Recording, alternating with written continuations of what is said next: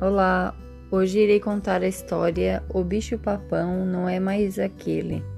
Autora é Iede Cardoso dos Santos, narrada por mim, Sabrina Guise.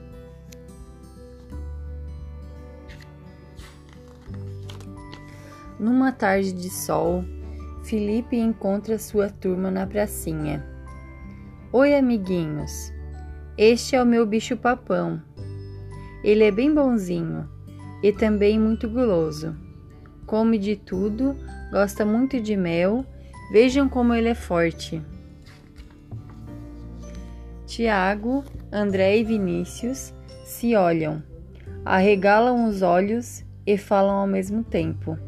Cuidado com o bicho papão. Ele é um ogro. Vive só para assustar as criancinhas.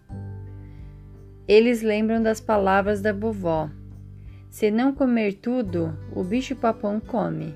Se fizer xixi na cama, o bicho-papão te pega. Se gritar, o bicho-papão te carrega no saco.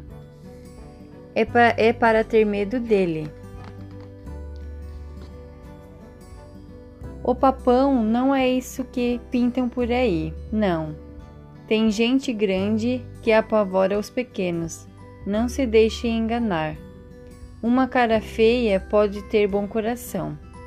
Felipe quer entender, mas como é o papão que assombra tantas vocês? É um bicho bem grande, de pelo enorme, bem peludo, todo verde. Ah, eu já sei de quem você está falando.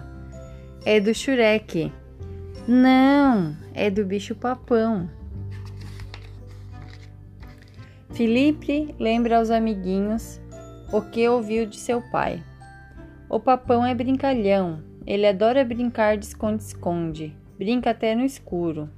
É assim, às vezes está na cozinha, atrás da porta, nas gavetas, no armário, embaixo da cama e até no telhado das casas. Quem estuda, brinca, ama a família, respeita os mais velhos, cuida dos animais, da natureza, trata bem o coleguinha e se alimenta direitinho. Não deve ter medo de nada.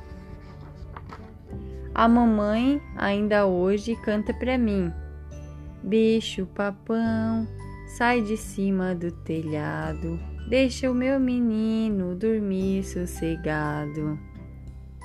Durmo logo e sonho com o meu bicho papão, voando, voando e eu pedindo, por favor, amigo, não se vá. E os amiguinhos em coro, que legal, cara, desse papão, eu também quero ser amigo.